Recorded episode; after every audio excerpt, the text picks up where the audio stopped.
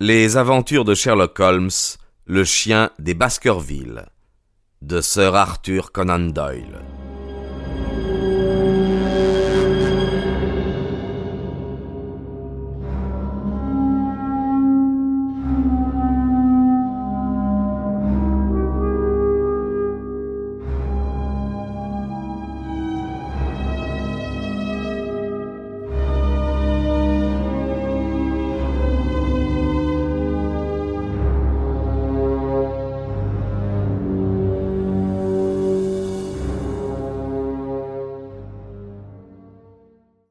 Il nous avait échappé au milieu de la foule de Regent Street. Dans cette contrée déserte, la même manœuvre serait plus difficile. Si au contraire la hutte était vide, je m'y installerais aussi longtemps qu'il le faudrait pour attendre le retour de son hôte. Holmes l'avait manqué à Londres. Quel triomphe pour moi si je réussissais là où mon maître avait échoué. Dans cette enquête, la malchance s'était acharnée contre nous. Mais tout à coup la fortune tourna et commença à me sourire. Le messager de bonheur se présenta sous les traits de M. Frankland, qui, la figure rubiconde encadrée par ses favoris grisonnants, se tenait sur le pas de la porte de son jardin. La grande route que je suivais passait devant cette porte. Bonjour, docteur Watson, s'écria-t-il avec une bonne humeur inaccoutumée. Vos chevaux ont besoin de repos. Entrez donc vous rafraîchir. Vous me féliciterez. Depuis que je connaissais la conduite de Frankland envers sa fille, je n'éprouvais plus aucune sympathie pour lui. Mais comme je souhaitais un prétexte pour renvoyer Perkins et la voiture au château, l'occasion me parut excellente. Je mis pieds à terre, et je fis dire à Sir Henry par le cocher que je rentrerais pour l'heure du dîner. Puis je pénétrai dans la maison de Frankland. C'est un grand jour pour moi, fit cet original un de ces jours qu'on marque avec un caillou blanc. J'ai remporté aujourd'hui un double succès. Je voulais apprendre aux gens de ce pays que la loi est la loi, et qu'il existe un homme qui ne craint pas de l'invoquer. J'avais revendiqué un droit de passage au beau milieu du parc du vieux Middleton, monsieur, sur un espace de cent mètres et devant la porte de la maison. Qu'en pensez-vous? Ils verront bien ces grands seigneurs qui ne nous écraseront pas toujours sous le sabot ferré de leurs chevaux. Ensuite, j'avais entouré de clôtures le bois où les habitants de Fenworthy ont coutume d'aller en pique-nique. Les maroufles croient vraiment qu'on a abrogé les lois qui protègent la propriété et qu'ils peuvent déposer partout leurs papiers graisseux et leurs tessons de bouteille. Ces deux procès ont été jugés, docteur Watson, et j'ai obtenu gain de cause dans les deux affaires.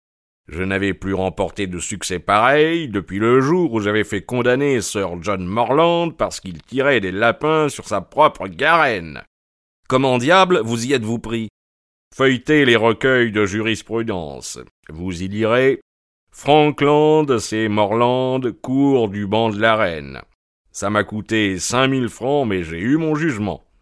Quel profit en avez-vous tiré? Aucun, monsieur, aucun. Je suis fier de dire que je n'avais aucun intérêt dans l'affaire.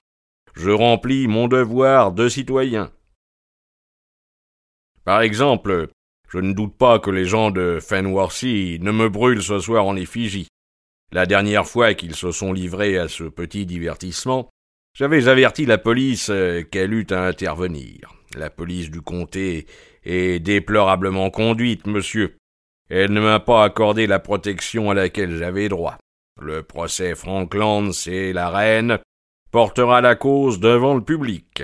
J'ai prévenu les agents qu'ils se repentiront de leur attitude envers moi. Et déjà ma prédiction se réalise. Comment demandai-je. Oh, je pourrais leur apprendre ce qu'ils meurent d'envie de connaître. Mais pour rien au monde, je n'aiderai des coquins de cette espèce. Depuis un moment, je cherchais un prétexte pour échapper au bavardage de ce vieux fou. En entendant ces paroles, je voulus en savoir davantage. Je connaissais suffisamment le caractère de Frankland pour être certain que le moindre signe d'intérêt arrêterait immédiatement ses confidences. Quelque délit de braconnage, sans doute, dis-je d'un air indifférent. Oh oui, la chose est bien plus importante. Que pensez-vous du contumace qui erre sur la lande? Je le regardai stupéfait. Insinueriez-vous que vous savez où il est? J'ignore l'endroit précis où il se cache. Oh, mais je pourrais tout de même procurer à la police le moyen de lui mettre la main au collet. Que faudrait-il pour s'emparer de lui? Découvrir le lieu où il vient chercher sa nourriture, et de là le suivre à la trace. Certainement Frankland touchait à la vérité.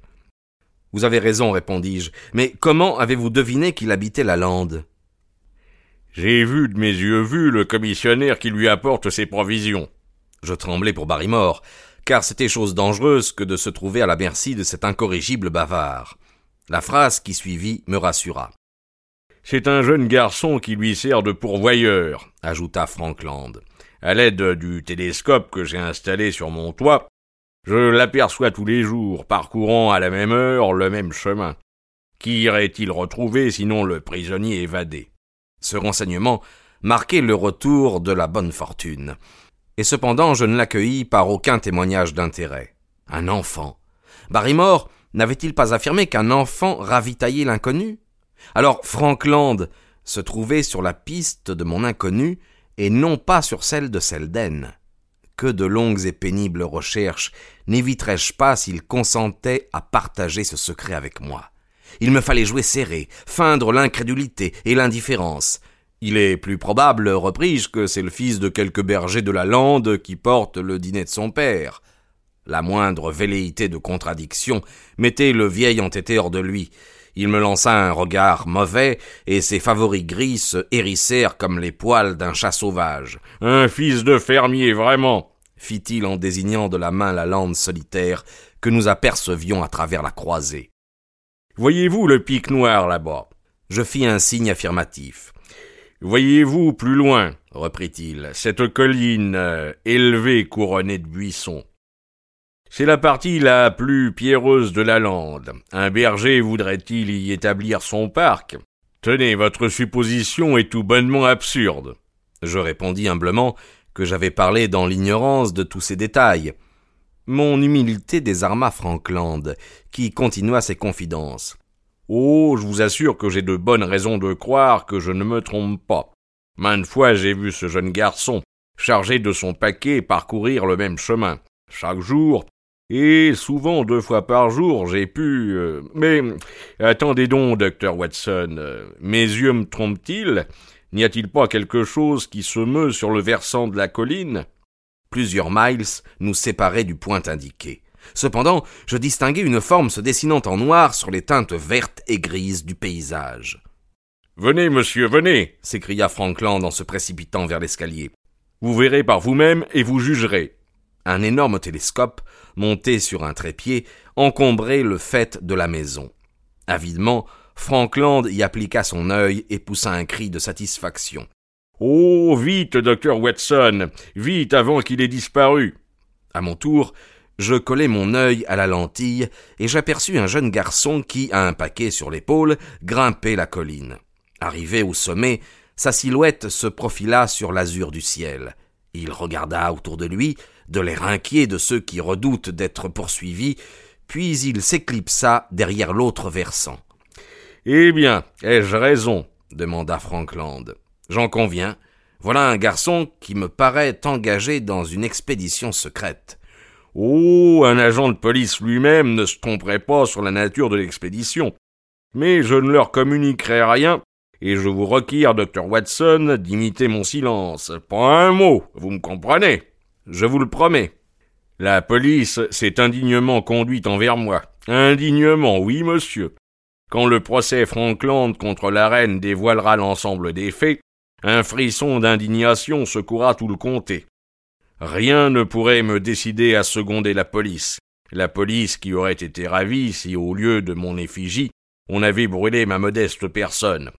Vous vous tairez, n'est-ce pas? Acceptez donc de vider un flacon en l'honneur de mes récentes victoires. Je résistai à toutes les sollicitations de Frankland et j'eus toutes les peines du monde à le dissuader de m'accompagner au château. Je suivis la grande route jusqu'au moment où Frankland devait me perdre de vue. Puis je me dirigeai vers la colline derrière laquelle le jeune garçon avait disparu. Les choses prenaient une tournure favorable, et je jurai d'employer toute mon énergie et toute ma persévérance à profiter des chances que le hasard mettait à ma disposition. Le soleil était à son déclin, lorsque je parvins au sommet de la colline. Les longues pentes qui dévalaient vers la plaine revêtaient du côté de l'Occident des teintes dorées, tandis que de l'autre côté, l'ombre croissante les colorait d'un gris sombre. Le brouillard, au-dessus duquel le Béliver et le pic du renard faisaient encore saillie, montait lentement sur l'horizon. Aucun bruit ne troublait le silence de la lande. Un grand oiseau gris, une mouette ou un courlis planait dans le ciel bleu. Lui et moi, nous semblions être les deux seules créatures vivantes s'agitant entre l'arc immense du firmament et le désert qui se développait au-dessous. Ce paysage aride, cette impression de solitude, ce mystère ainsi que les dangers de leur présente, tout cela me glaçait le cœur. Le gamin, entrevu à travers le télescope de Frankland, restait invisible. Mais en bas, dans la déchirure de la colline, se dressaient de nombreuses huttes de pierre dont l'agglomération affectait la forme d'un immense cercle. Il en était une qui conservait encore une toiture suffisante pour abriter quelqu'un contre les intempéries des saisons. À cette vue, mon cœur battit à tout rompre. Mon inconnu gitait certainement là. Je touchai à sa cachette. Son secret était à portée de ma main.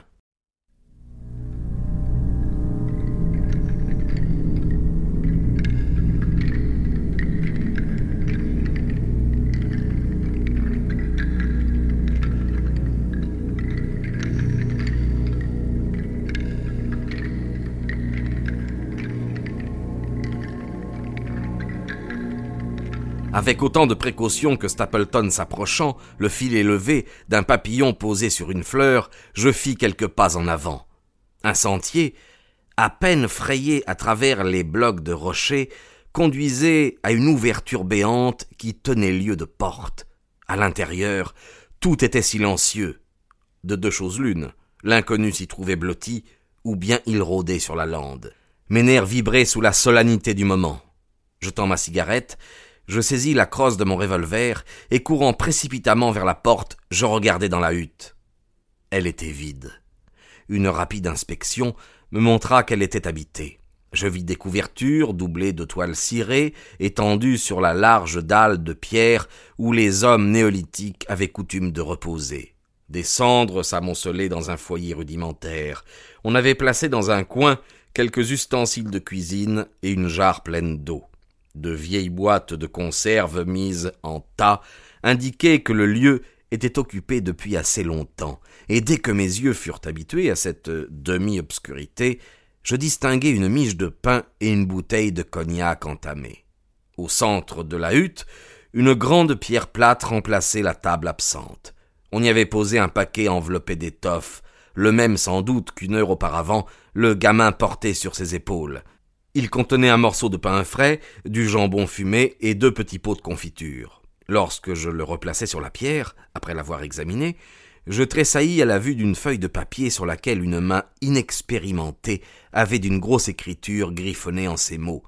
Le docteur Watson est allé à Combe tracé. Pendant une minute, je demeurai immobile, ce papier à la main, me demandant ce que signifiait ce laconique message. C'était donc moi, et non pas sœur Henri, qu'espionnait l'inconnu. N'osant pas me suivre lui-même, il avait lancé quelqu'un à mes trousses, le gamin sans doute, et j'avais son rapport sous les yeux. Peut-être, depuis mon arrivée sur la lande, n'avais-je pas fait un pas ou dit un mot qui n'eût été observé et rapporté. Je ressentis alors le poids d'une force invisible, d'un filet tendu autour de nous avec une adresse si surprenante et nous enserrant si légèrement qu'il ne fallait rien moins qu'une circonstance solennelle pour deviner qu'on était enveloppé dans ses mailles. D'autres rapports avaient dû précéder celui-ci. Je les cherchais partout. Je n'en trouvais de traces nulle part, pas plus d'ailleurs que d'indices révélateurs de la personnalité et des intentions de l'homme qui vivait dans cette retraite. De mon examen de la hutte, je ne pouvais déduire que deux choses sa sobriété spartiate et son mépris du confort de la vie. Songeant à la pluie torrentielle des jours précédents, et regardant les pierres disjointes qui formaient son toit, je compris combien fort et inébranlable devait être le dessein qui le retenait sous un semblable abri. Cet homme était-il un ennemi implacable? Ou un ange gardien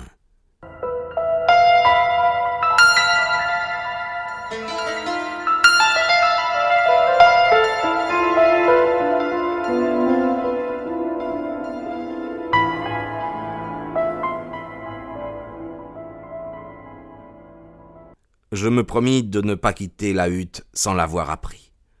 Au dehors, le soleil empourprait l'horizon sous le flot de ses derniers rayons. Ses reflets teintaient de rouge les flaques marécageuses de la grande fondrière.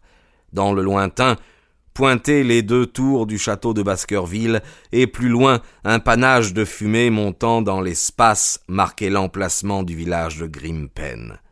Entre les deux, derrière la colline, s'élevait la maison de Stapleton. Tout était calme, doux, paisible dans ce glorieux crépuscule. Et cependant, tout en l'admirant, mon âme ne partageait pas la paix de la nature. J'éprouvais comme une vague terreur à la pensée de l'entrevue que chaque minute rendait plus prochaine. Les nerfs tendus, mais le cœur très résolu, je m'assis dans le coin le plus obscur de la hutte, et j'attendis avec une impatience fébrile l'arrivée de son hôte. Je l'entendis enfin venir. Je perçus le bruit d'un talon de bottes sonnant sur les cailloux du chemin. Les pas se rapprochaient de plus en plus. Je me blottis dans mon coin, et j'armai mon revolver, déterminé à ne me montrer qu'au moment où l'inconnu aurait pénétré dans la hutte. Une longue pause m'apprit qu'il s'était arrêté. Puis les pas se rapprochèrent encore, et une ombre se dessina dans l'encadrement de la porte. Quelle belle soirée, mon cher Watson me dit une voix bien connue. Je crois vraiment que nous serions mieux dehors que dedans.